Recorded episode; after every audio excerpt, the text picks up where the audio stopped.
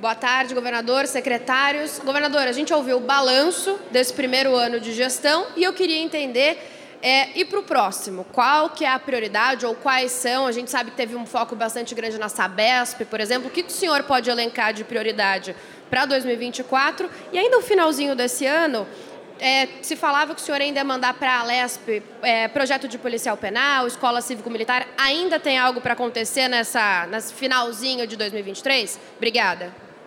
Bom, primeiro, queria que o meu secretário estivesse aqui próximos, porque como sempre eu digo, as perguntas fáceis eu respondo e as difíceis eu passo para eles.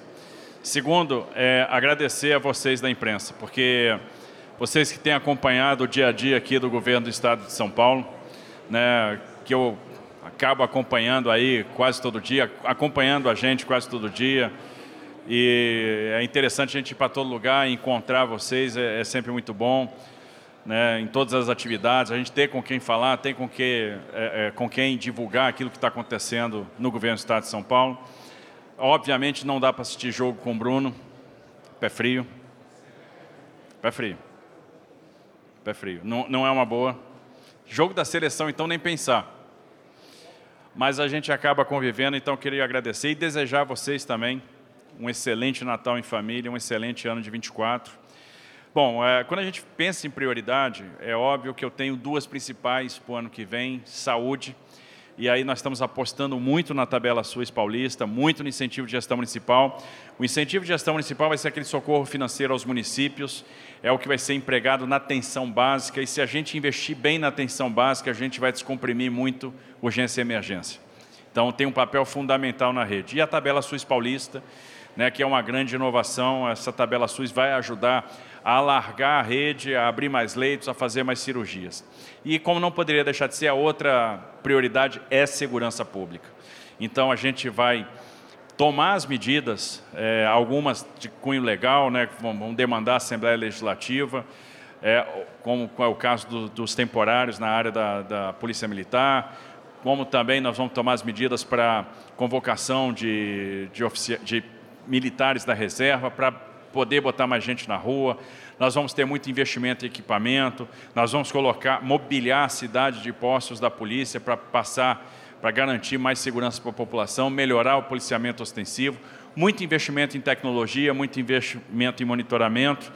Obviamente, a gente vai acompanhar todos os projetos, acompanhar a questão da infraestrutura, acompanhar a realização desses leilões. Aí tem Sabesp, tem EMAI, tem é, CPTM, tem Vioeste, tem loteria, enfim, tem litoral, todos esses projetos que vocês acompanharam. Então, é um trabalho permanente, porque não basta você modelar projeto, você tem que acompanhar o mercado, você tem que conversar com os players, você tem que vender esses projetos, tem que mostrar os diferenciais, tem que escutar o mercado, adaptar, ajustar modelo, né? e é isso que a gente está fazendo, mas eu, eu, eu entendo que a gente vai ter também uma jornada bem sucedida no que diz respeito à infraestrutura.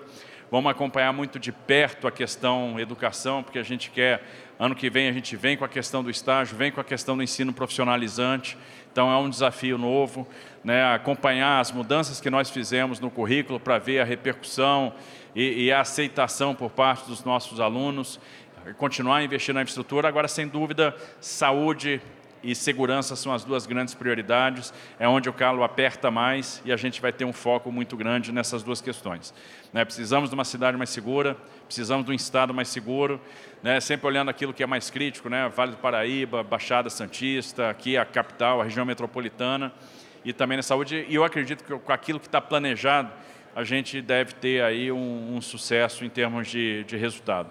Né? Porque, afinal de contas, temos que cuidar das pessoas, o importante são as pessoas. No que diz respeito a projetos, agora já não faz, assim, a Assembleia já encerrou suas atividades desse ano, nós estamos tanto com o projeto da Polícia Penal quanto o projeto das escolas cívico-militares prontas para apresentar.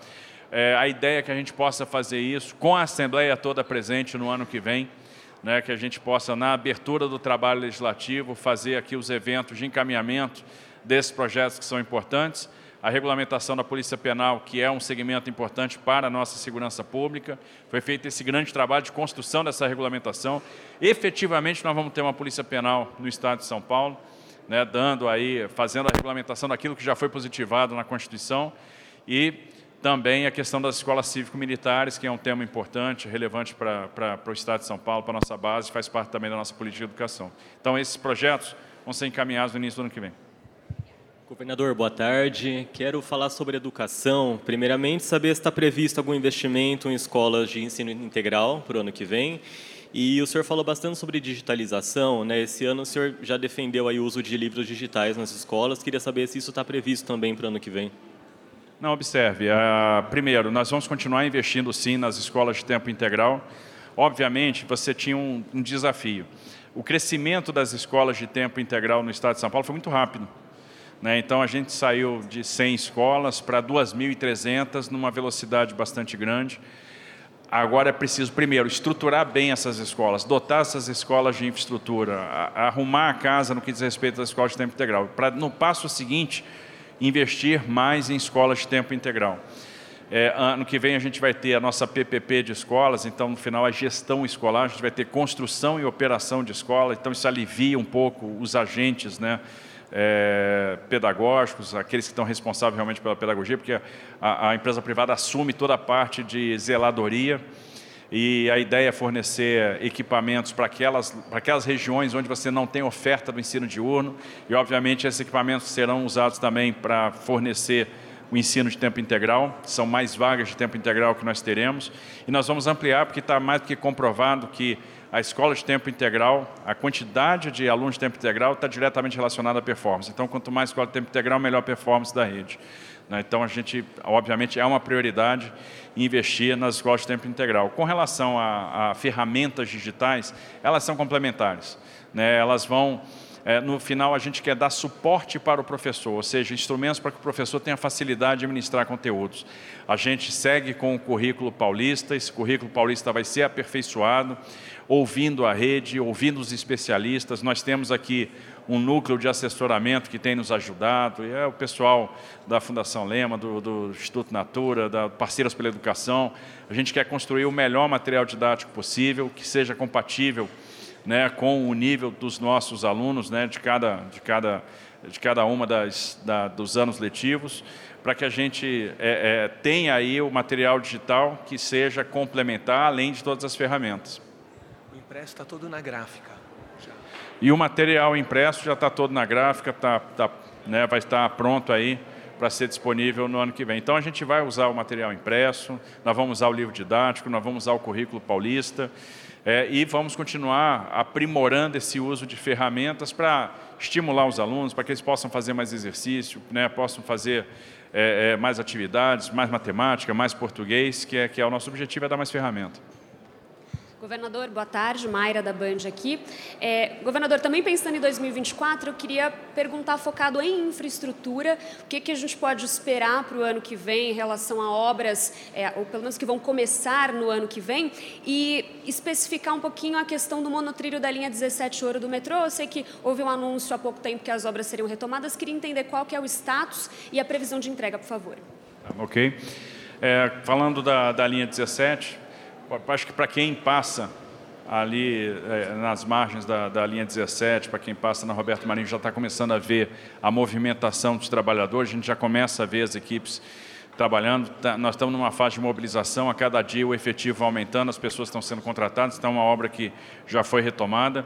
Nós temos um desafio agora, que é a, a montagem do pátio né, de trens, né? Nós temos a questão do pátio da água espraiada, então é, grande, é o grande foco no momento, é fazer a concretagem das vigas, o içamento e a montagem desse pátio, porque é, com esse pátio pronto a gente vai poder fazer a recepção dos carros que já estão sendo produzidos. Então, no ano que vem a gente já deve ter carros prontos para serem deslocados. É, nós dividimos o cronograma dessa obra em quatro etapas. Né? Nós vamos ter quatro frentes de obras que vão trabalhar quase que simultaneamente. É, e a ideia é que em 2026 a gente possa entregar a linha 17. Então, o planejamento foi todo feito nesse sentido, é um contrato que já está em andamento, né? então, mobilizando, nós estamos na fase ainda de mobilização, a cada dia novos funcionários são contratados, a gente vem contratando pessoas a uma razão de 20, 30 funcionários por semana, e a ideia é que a gente possa, então, é, ter a obra tomando muito ritmo, um ritmo mais forte, ao longo de 24, que a gente possa acompanhar aí é realmente essa, essa, essa evolução. E, obviamente, a questão da infraestrutura é, é, é, a gente vai acompanhar com muito, com muito cuidado, com muito carinho. Nós temos projetos importantes que estão na praça, nós temos em abril o leilão da, da rodovia litoral, investimentos importantes né, na, na Mogi Bertioga, na SP55, até o entroncamento com a Regi Bittencourt em Miracatu, então a duplicação de toda a SP55 na região é, litorânea, com várias passagens de desnível.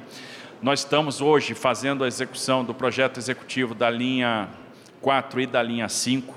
Então, a ideia é que esses projetos executivos estejam prontos ah, no final do ano que vem, em torno de setembro, porque a gente quer, ainda no ano que vem, iniciar a obra de extensão da linha 4 da Vila Sônia para Tabuão, da linha 5 até o Jardim Ângela. Vamos acompanhar a evolução das obras da linha 6 e da linha 2, que estão andando aí em ritmo adequado.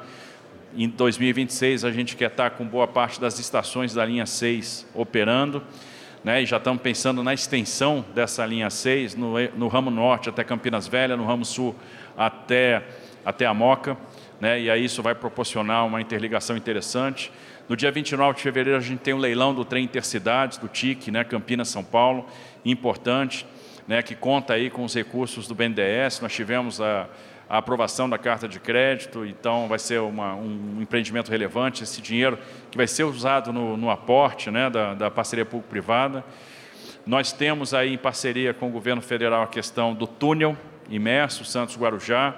Eu quero que em breve a gente possa lançar a consulta pública, está tudo pronto para isso, e isso acontecendo já no início do ano. A gente tem condição de fazer no, no meio do ano, início do segundo semestre, mais tardar o leilão.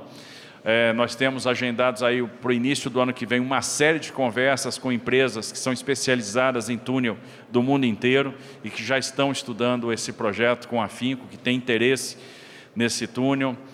É, temos aí a questão das linhas 11, 12 13 da CPTM, e aí com muito investimento. Né? Lembrando que no TIC a linha 7 vai também para a próxima concessão. Temos a retomada de obras que estavam é, paradas, como Vargem Grande Paulista e Biúna, a questão da Bugiro Nacal, enfim, é, são obras relevantes, o, o, o projeto né, para que a gente possa iniciar a obra da alça do Rodanel em Suzano, enfim, muitas, muitas obras aí importantes. E, e só para você ter ideia, hoje, dos 11 mil, dos 11 mil quilômetros que nós temos de rodovias concedidas, nós temos 165 obras em execução, 6 bi de investimento em obra em andamento neste momento. Então, por exemplo, ontem a gente teve lá na Entrevias, inaugurando aquele trecho duplicado de Marília para Cis, mas ano que vem, em março, a gente inicia uma ponte de 2,4 quilômetros, vamos iniciar mais 90 quilômetros de duplicação. Enfim, é, é, um setor que vai andar muito bem, vai pegar muita atração. Início do ano tem a privatização da EMAI, deve acontecer em fevereiro, março. A operação está tá bem madura para ir para o mercado. Daqui a pouco tem Sabesp também, que aí vai ser um, é, um grande volume de investimento em saneamento básico e, e é, é uma área que com certeza vai gerar muito emprego, vai gerar muita oportunidade. Gobernador eh, Montoya da Agência Espanhola de Notícias EFE. Quando falamos do estado de São Paulo, praticamente estamos falando de um país com a população da Argentina, da Colômbia, eu sou colombiano. Eh, tem aproximação com o novo governo da Argentina, estado de São Paulo, com o governo agora da Argentina, e na parte eh, do trem eh, de velocidade alta, velocidade média, a Espanha tem expertise eh, ter aproximação com empresas em investimentos ou pelo menos pela expertise mesma para esse trem ou no mesmo caso da Sabesp com empresas como Aguas de Barcelona que é uma das lideranças mundiais? É, sim, para os dois casos, né, para as duas perguntas. A primeira, é, há uma aproximação do governo da Argentina. A gente torce para que as medidas que estão sendo levadas a termo na Argentina surtam é, o máximo de resultado, a gente torce pela recuperação econômica da Argentina.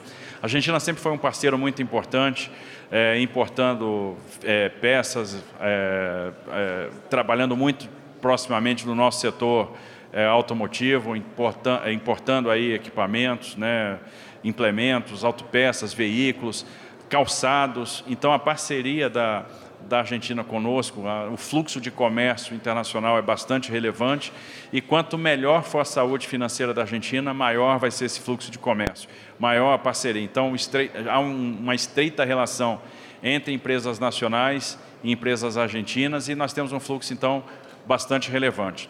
Com relação ao trem intercidades e saneamento e outros investimentos, olha, não se pode pensar em infraestrutura sem pensar nos espanhóis, porque eles têm excelência, têm expertise. As, nós temos, as maiores empresas espanholas estão aqui hoje no Brasil, né, tem sede aqui, inclusive em São Paulo, são empresas que nunca abandonaram o país, mesmo nos momentos de maior dificuldade econômica, então a relação de fato é muito próxima, e eles têm excelentes empresas de infraestrutura. Hoje nós temos a SACIR participando, por exemplo, da obra da linha 2 do metrô, nós temos a Acciona, né, que é a construtora e operadora da linha 6, e obviamente quando a gente fala em túnel Santos-Guarujá, quando a gente fala em trem intercidades e quando a gente fala é, em saneamento, quando a gente fala em energia, nós temos que pensar é, em empresas espanholas. Então, a Espanha sempre é um destino obrigatório de qualquer roadshow que você faça na Europa, porque grandes operadores de infraestrutura lá estão. Né, operadores de excelência. A gente tem já abordado essas empresas, né, apresentado os nossos projetos para as empresas espanholas, assim como nós temos feito com empresas francesas, empresas italianas, né, e, e a gente quer, obviamente, o máximo de competição estamos ouvindo muito o mercado para que a gente possa construir os melhores modelos, mas a gente ficaria, obviamente, extremamente satisfeito de ter essas empresas participando das próximas etapas do desenvolvimento da infraestrutura do Estado de São Paulo. Governador, aqui. Eu queria que o senhor... É frio. Depois a gente conversa. Eu queria que o senhor fizesse uma avaliação de como é que foi a relação é, do senhor esse ano com o governo federal, um balanço de como foi é, a o diálogo com o governo Lula. Vou até emendar um pouco a pergunta do colega. Eu queria que o senhor fizesse uma avaliação de como foi a política externa brasileira nesse ano. O senhor foi na Argentina, tem essa relação com o Milei. Eu queria saber como o senhor avalia como o Brasil se portou nesses episódios aí que, que aconteceram ao longo do ano. Olha, a, a, relação com o governo federal é, como eu sempre disse que seria, e eu falava isso desde a campanha, uma relação republicana, né? uma relação é, em que a gente procura, a gente está sempre trabalhando pelo interesse do Estado de São Paulo. Então, por exemplo, nós temos os nossos projetos, projetos que estão sendo desenvolvidos, e aí havia né, o entendimento que seria interessante que esses projetos ingressassem no PAC, que isso facilitaria o nosso acesso de financiamento do BNDES, operações de crédito. Ok, sem problema nenhum, as obras ingressaram no PAC, tem o carimbo PAC, e a gente teve o acesso realmente ao crédito. Então, tem, nós tivemos liberado agora o crédito para a linha 2 né, do metrô, nós tivemos o crédito liberado para o trem intercidade, são créditos importantes. É, estabelecemos a parceria para construir em conjunto é, o túnel Santos-Guarujá.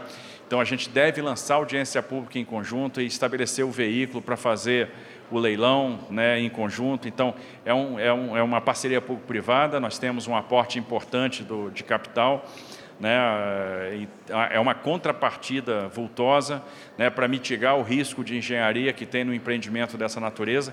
Metade dessa contrapartida vai ser bancada pelo Estado de São Paulo, metade dessa contrapartida vai ser bancada pelo governo federal.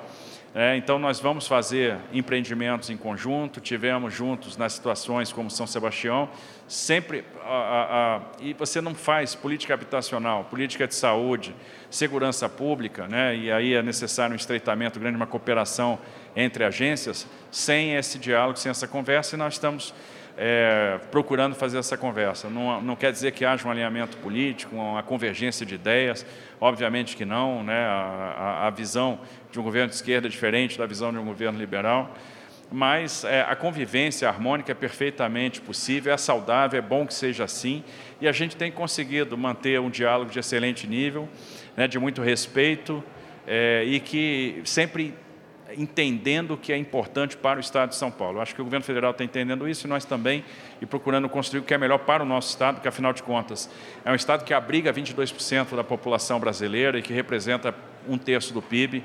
É, e a gente precisa então desse diálogo republicano que está transcorrendo da melhor forma possível. Ah, com relação à política externa, eu posso falar de São Paulo.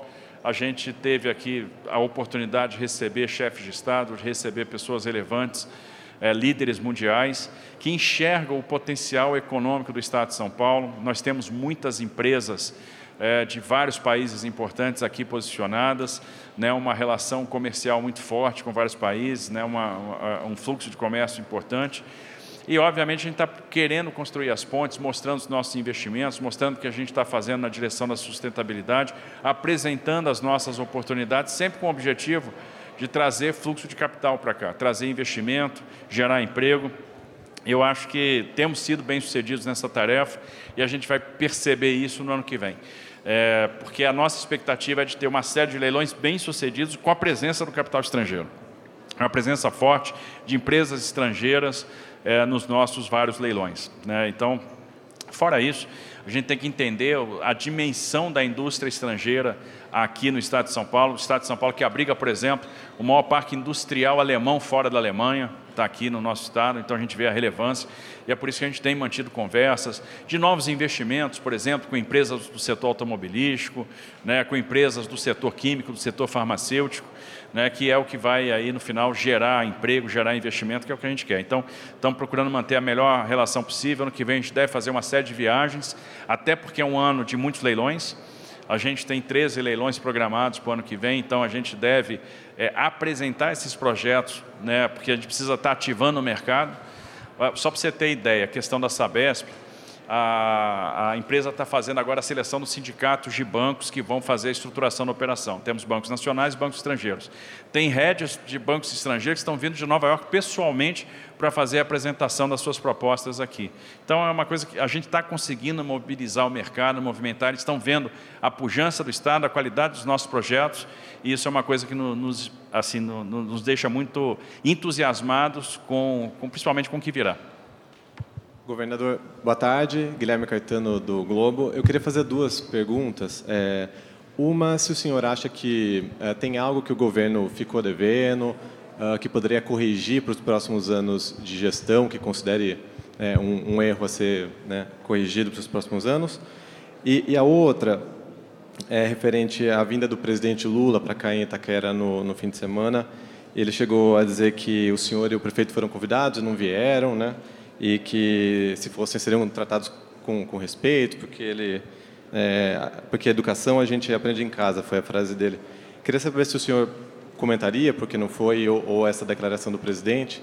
E é isso. Obrigado. Não, veja, é, a gente sempre se cobra muito. Tá? É, eu falo com a minha equipe. Às vezes, as pessoas olham para a gente, pô, o cara ganhou uma eleição, virou governador do Estado. E a impressão que dá assim, puxa, tem resposta para tudo. Ele sabe resolver todos os problemas. Qual é a, a, a diferença minha para você?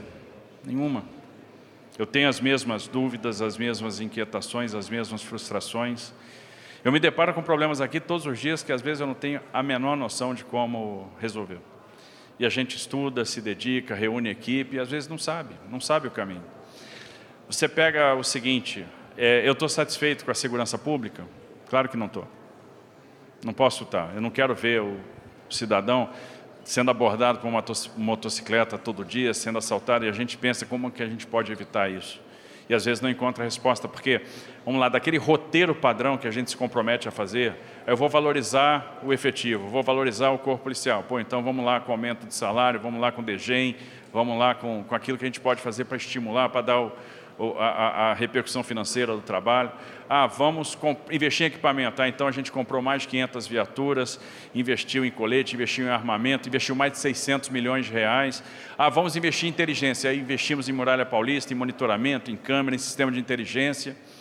Vamos aumentar o efetivo. Aí autorizamos 14.700 vagas e a gente vê que isso não é suficiente.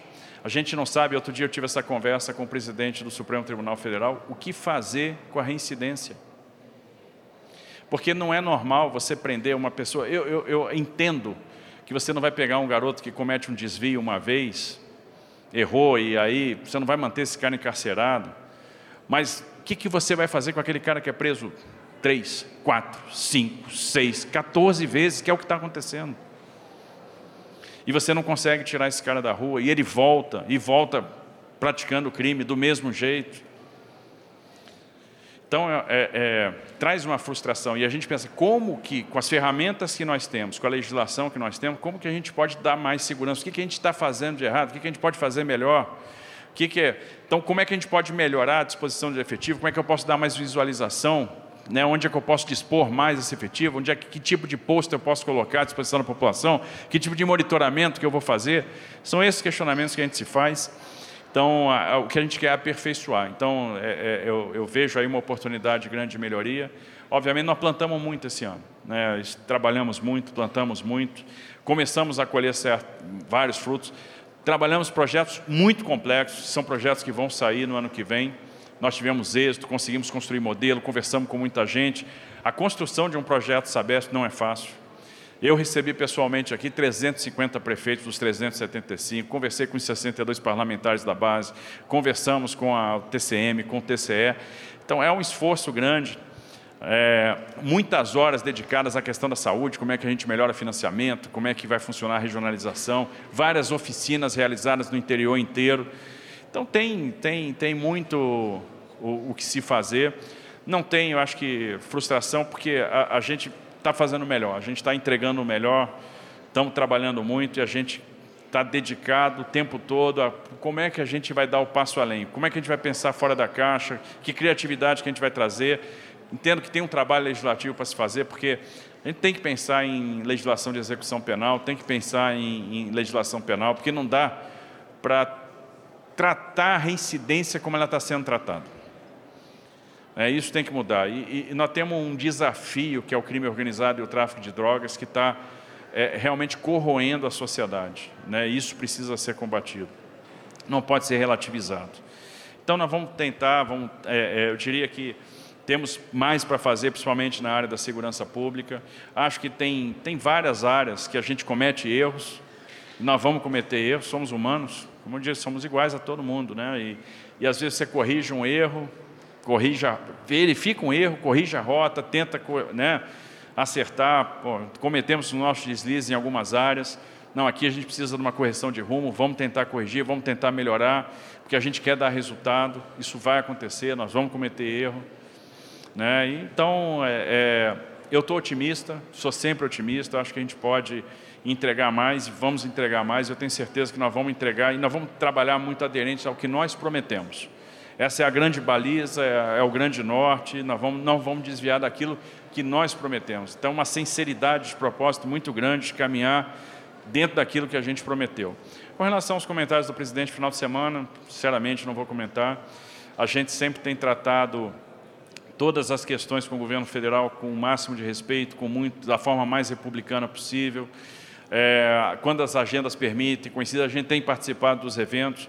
Tive em Brasília mais de uma vez em eventos promovidos pela Presidência da República, né, e sempre tratando com a, a máxima cordialidade. Eu, sou o governador de oposição que todo mundo queria, porque eu não fico criticando, né, não fico no, no, no Twitter, não fico na rede social, eu trabalho. Eu estou focado em dar resultado aqui em São Paulo. Né, e, e, eu, e eu vou continuar trabalhando, focado nos meus resultados. O resto é falação, a gente precisa trabalhar. Governador, bom dia. Aqui, tudo bem? É, você fez um balanço desse primeiro ano com vários feitos do governo do Estado de São Paulo. Uma medida importante que ficou de fora foi o aumento do metrô e também do, da CPTM para R$ reais já a partir do ano que vem. Queria que o senhor falasse sobre esse reajuste, que é significativo, principalmente para a população mais pobre, e como explicar para a população a necessidade desse reajuste. Obrigado. Olha, não temos necessidade de manter o serviço funcionando, manter a regularidade, né, manter a qualidade da prestação de serviço e fica cada vez mais difícil fazer isso com as tarifas cada vez mais comprimidas. A gente vai pro, já ia para três anos sem, são três anos sem reajuste, uma inflação acumulada no período de 28% e a gente está repassando menos da metade da inflação acumulada do período. É fundamental trabalhar a solvência.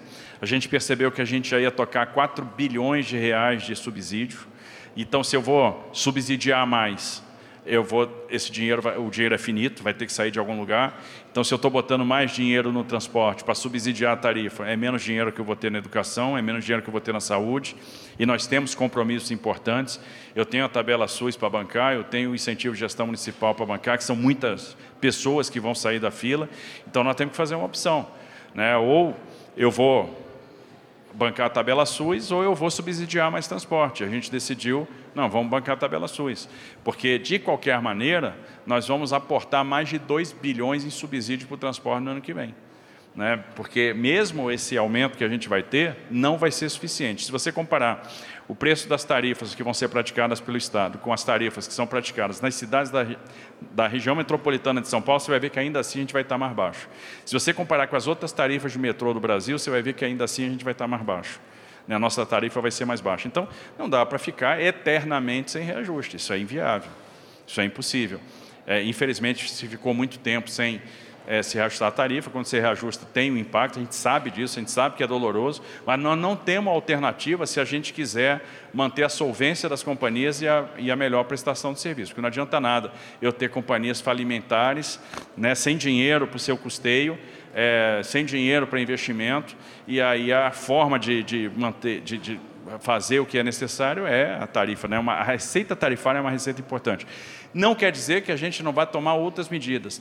Então, nós estamos com um plano de demissão voluntária, nós estamos com um plano de antecipação de recebíveis, nós estamos com um plano de aumentar a, a, a recepção de recursos não tarifários, então a gente tem que aumentar a nossa receita não tarifária, aumentar o ganho, né, é, é, antecipar o recebimento de recursos com a exploração do shopping center no metrô, né, porque o que entra hoje é absolutamente suficiente. Então, tem uma série de medidas de reestruturação financeira que são necessárias para manter, as, as, a, a, manter a operação.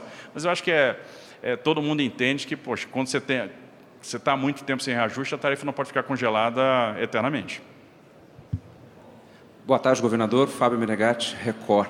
O que nós podemos esperar do senhor em relação à despoluição do rio Tietê e como, como é que nós podemos entender uma relação direta com a privatização da Sabesp, tendo em vista que muitos já passaram por aí e o rio ainda não chegou no ponto ideal?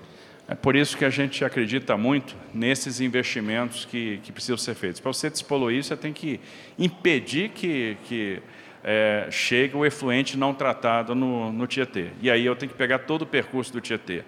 O Alto Tietê só trata por cento do esgoto que é coletado. Se você pegar Mogi das Cruzes, só trata 30%, e Mogi não é nem Sabesp. Se você pegar Guarulhos, trata 20% é, do esgoto que é coletado. A, a, segunda maior cidade do estado de São Paulo trata 20% do esgoto. Então, para você aumentar esse percentual de tratamento em relação ao que é coletado e aumentar o percentual de coleta, porque quando a gente pega esse percentual de tratamento em relação ao que é coletado, eu tenho que lembrar que muita coisa sequer é coletada, que fazem parte, por exemplo, das áreas irregulares consolidadas que não são alcançadas pelos contratos atuais da Sabesp. Então, eu preciso trazer investimento. E isso está realmente muito relacionado com a operação de desestatização que nós estamos fazendo. A gente quer trazer mais investimento, trazer mais investimento em menos tempo. A meta é audaciosa, então a gente antecipar essa universalização, por isso a quantidade de investimento necessária é muito grande. É, aí a necessidade da gente trazer um novo sócio porque observe que o governo do Estado continua na empresa, continua na companhia, até porque, por que é importante o governo permanecer? Porque eu construo, eu estou construindo os anexos com os municípios, onde eu estou amarrando todos os investimentos que vão ser feitos, e eu vou ter alguém lá dentro da empresa para olhar e para garantir que aqueles investimentos vão ser feitos. Segundo, eu tenho o instrumento financeiro para segurar a tarifa, porque à medida que eu vou fazendo investimento, a base de ativo vai crescendo, a tarifa tende a acompanhar, mas eu seguro com os instrumentos financeiros, eu seguro com o aporte de dividendo. Por isso que é importante o Estado estar presente, participar né, e ser um, um, um acionista relevante na companhia, que é o que vai acontecer. Agora, sem dúvida, esta operação traz para nós a esperança de ter de fato o Tietê despoluído, porque aí nós vamos atacar a origem do problema é aquilo que é despejado no Tietê que não é tratado nas cidades do Alto Tietê, aquilo que é despejado e não é tratado em Guarulhos, aquilo que é despejado e não é tratado na capital. Porque vamos lembrar que a capital trata 83% em relação ao coletado, mas muita coisa aqui também não é coletada. Nós temos muitas áreas irregulares que aqui não são alcançadas pelo saneamento básico e o nosso objetivo é alcançar todas essas áreas. Então, a desestatização é um grande instrumento para prover essa despoluição, que é uma necessidade. Nós precisamos despoluir esses mananciais, despoluir o Tietê, despoluir os nossos reservatórios, para que a gente possa aumentar, ganhar resiliência, ganhar resistência né, para situações de imponderáveis, de estiagens. Eu preciso aumentar a nossa resiliência hídrica, né, aumentar a nossa disponibilidade hídrica. Então, a, a privatização está muito é, no curso dessa tarefa, né, e nós acreditamos que vai ser possível ser alcançado com esse instrumento.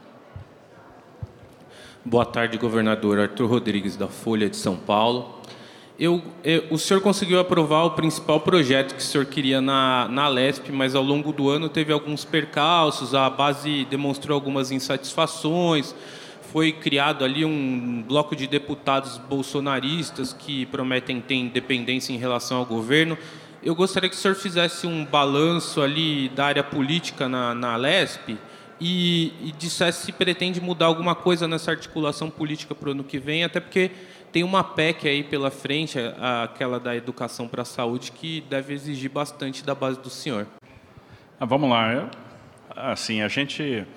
É, essa relação com a base é uma relação que tem que ser trabalhada, cuidada todos os dias. Né? Então, a gente está falando de relação humana, a gente está falando de atenção, a gente está falando de entender as aspirações dos parlamentares. Cada parlamentar quer exercer da melhor forma possível o seu mandato. E, obviamente, para exercer da melhor forma possível o seu mandato, muitas vezes ele precisa do apoio do governo do Estado. Alguns, às vezes, não sentem esse apoio, então a gente precisa se fazer presente. É, ela é construída na base do diálogo. Eu entendo que a aprovação do projeto da Sabesp se deu porque nós dialogamos muito, nós explicamos muito para a base, nós trouxemos muitos argumentos para formar convicção.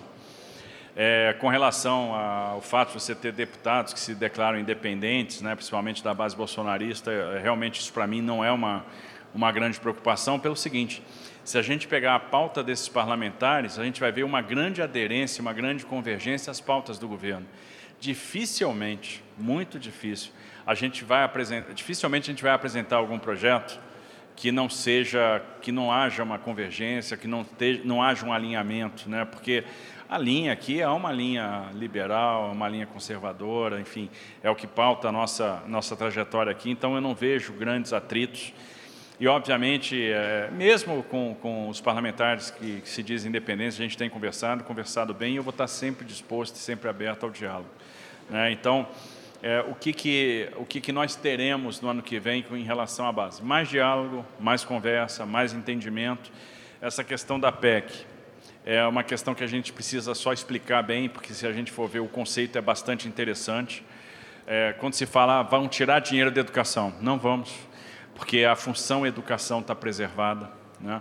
A gente tem que entender que ao longo do tempo, com o passar dos anos, a demanda por saúde vai ser cada vez maior e a demanda por educação menor, porque a gente, se a gente pegar o número de matrículas, a gente vai ter cada vez menos matrícula. Então, eu, e eu tenho um valor de função educação que é fixo e não vai mudar. Ano que vem nós vamos ter o maior valor de função educação da história em termos de orçamento. É, o que, que a gente busca? Um seguro para quê? No ano, que, e observe, no ano que a gente não tiver uma grande receita, uma extraordinária receita, a PEC não adianta, não serve para nada. Porque a função educação consome todo o espaço que a gente precisa. Não adianta mudar é, o mínimo de aplicação na educação para 25%, igualar a Constituição Federal, se a função de educação no Estado de São Paulo hoje já bate 28%. A gente vai continuar aplicando 28%. Agora, é uma espécie de seguro para anos onde eu tenho uma extrapolação de receita, para não ser obrigado eventualmente a inventar despesa na educação, porque eu tenho um mínimo constitucional para atender. E aí, neste caso, eu poderia flexibilizar e aplicar, poderia, porque não é mandatório, aplicar uma parte do recurso, que é aquilo que excede aquilo que está na Constituição Federal, que são os 5%, poderia aplicar, por exemplo, na saúde. Né, porque aí fica vinculado a educação ou saúde, ou seja, saúde e educação somados vão ter sempre 42% de investimento mínimo, né, sendo que no mínimo sempre 25% na educação, sempre no mínimo 12% na saúde e 5% que podem variar, e isso só vai ser útil se eu tiver uma majoração de expectativa de receita. Porque se eu não tiver, a função educação já consome todo o espaço. E a PEC não é nem tão útil assim. Por exemplo, a PEC não seria útil para o ano que vem. Se ela tivesse sido aprovada, tanto é que a gente não priorizou a PEC para esse ano. Nós priorizamos outros projetos, que ela não traria qualquer, nenhuma repercussão no ano que vem porque a função educação sozinha consome praticamente todo o espaço. Agora, quando tiver uma majoração de receita, eu tenho um seguro onde eu posso aplicar parte do recurso na saúde. E a gente tem explicado isso para a base, a base tem entendido, é uma flexibilização é, que eu entendo inteligente, necessária, né, que nos dá um, vai dar um fôlego para um gestor, né, que pode, pode eventualmente nem ser eu, né? Pode ser um fôlego que venha, por exemplo, o meu substituto, que eu não sei qual vai ser o cenário de receita para os próximos anos. Boa tarde, governador, tudo bem? Matheus de Souza, da Agência Estado.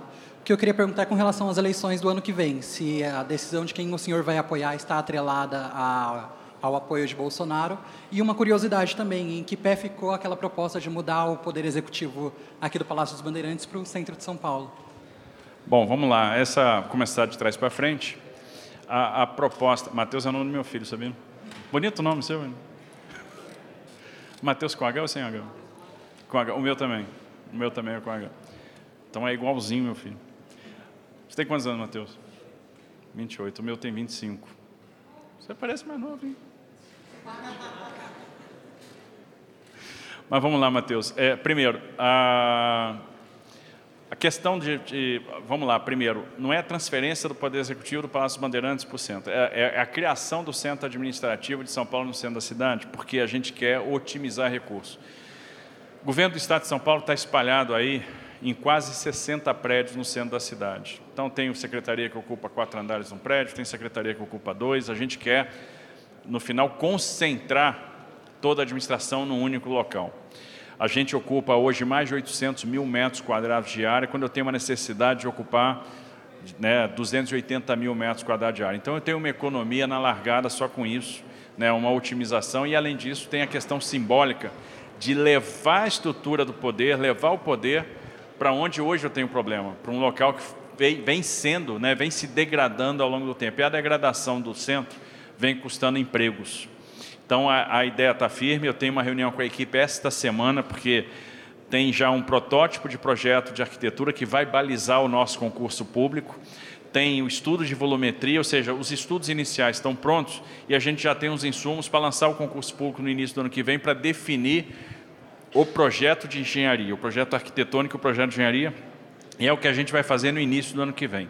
A partir daí, nós vamos continuar trabalhando na modelagem financeira e dentro daquele cronograma que a gente tinha apresentado e que a gente está cumprindo, a ideia é fazer o leilão em 2025, para que a gente possa iniciar a construção em 2028, 2029, ter de fato um centro administrativo do governo do Estado de São Paulo funcionando no centro, no Campos Elíseos, né, com, com com toda a estrutura lá, com, é, economizando área, economizando recurso e, é é, é, é, tendo esse caráter simbólico de trazer o poder para uma região que está bastante degradada, uma região perto da Cracolândia, para mostrar que a gente se importa com o centro, para trazer a circulação de pessoas de volta, para trazer o comércio de volta, para trazer a habitação de volta, porque as pessoas precisam morar no centro, que lá nós temos infraestrutura de transporte, nós temos infraestrutura de saneamento, então é uma medida importante, a gente vai levar a termo, é uma das, das nossas prioridades. A primeira, qual foi que você Ah, sim, tá. É, veja, o Bolsonaro é o grande líder do nosso campo, né, do campo da direita. É, o que vocês podem esperar é que eu jamais vou me colocar contra o Bolsonaro em decisão nenhuma. É, não vou me envolver em campanhas eleitorais onde tiver bola dividida onde tiver candidatos do nosso mesmo campo, não faz sentido. Né? E, obviamente, é, ou vou ajudar todos ou não vou ajudar ninguém, né? mas a ideia é ajudar todos os candidatos que representem o nosso campo.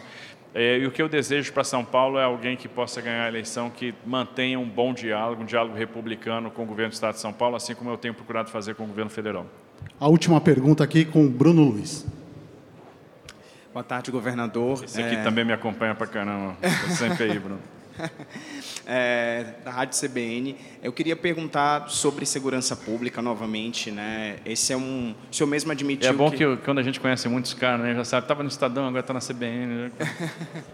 é, a segurança é um ponto nevrálgico, né? O senhor até já admitiu isso. Hoje vai ter inclusive o lançamento da Operação Impacto lá na Farinha Lima, né? Então essa percepção de insegurança também tem se, amplia, se ampliado para essas áreas mais nobres, né? Ali no Morumbi também a gente teve tem tido muitos casos, né? De, de assaltos, roubos, enfim. Queria saber é, se o senhor avalia que essa política de, de, de segurança do governo nesse ano de certa forma acabou é, não só enxugando, enxugando gelo por conta desse, desses resultados que nós tivemos, e também em relação à privatização da Sabesp na Câmara. Né? Tem essa, essa discussão rolando lá.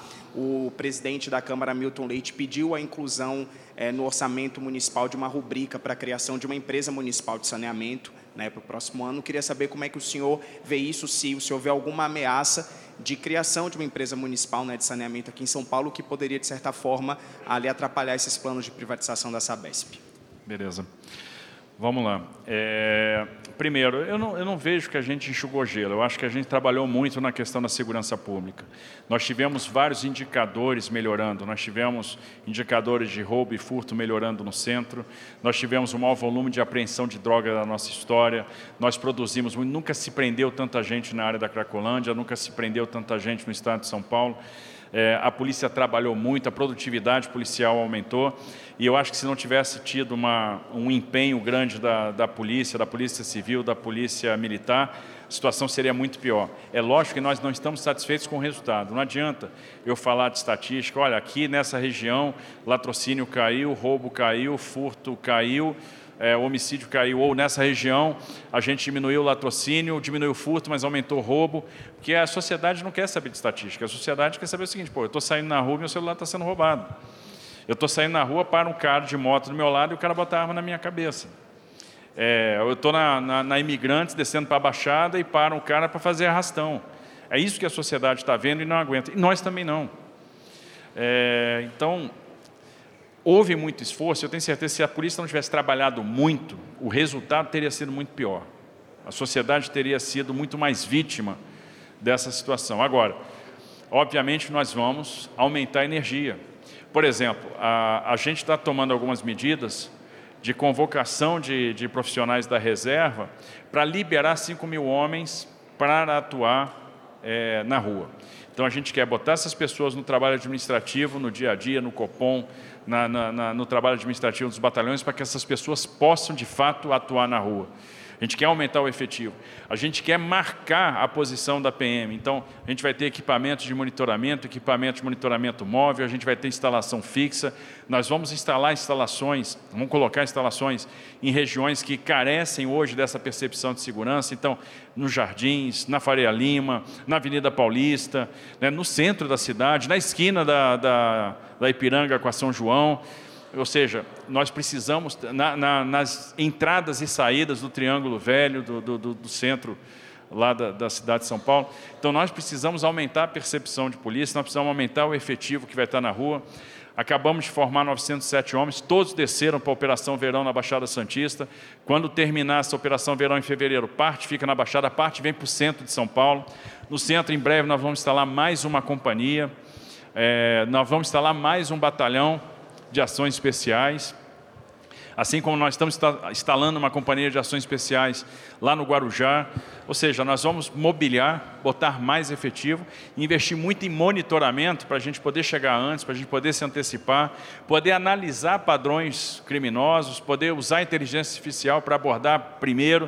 Ou seja, todo esforço que a gente puder fazer, nós vamos fazer. E eu entendo que tem uma discussão que tem que ser feita, que é a discussão da legislação porque a coisa está de um jeito que a reincidência está muito grande. Ou seja, o criminoso está percebendo que não há risco para ele. Ah, ele é preso, amanhã ele está solto. Então dane-se, eu vou continuar praticando o crime, que é o que ele sabe fazer. Você prende, ele não aprende nada, no dia seguinte ele está na rua. E aí é um absurdo você prender 15 vezes a mesma pessoa. Um absurdo, e está acontecendo. Quando você pega aquela imagem do cara que joga um cone no Bar Brahma, Aquele cara tinha sido liberado nas vésperas numa audiência de custódia. Estava preso. Como aquele cara que matou um menino que, que veio do Mato Grosso do Sul, que estava na, numa praia do Rio de Janeiro esperando para ver um show da Taylor Swift.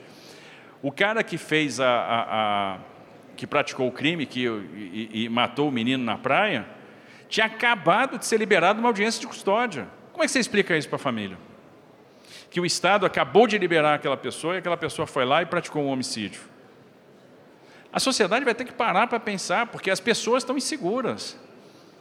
Pô, amanhã pode ser qualquer um de nós. Porque esse pessoal não tem, é, é, é, tem agido com crueldade.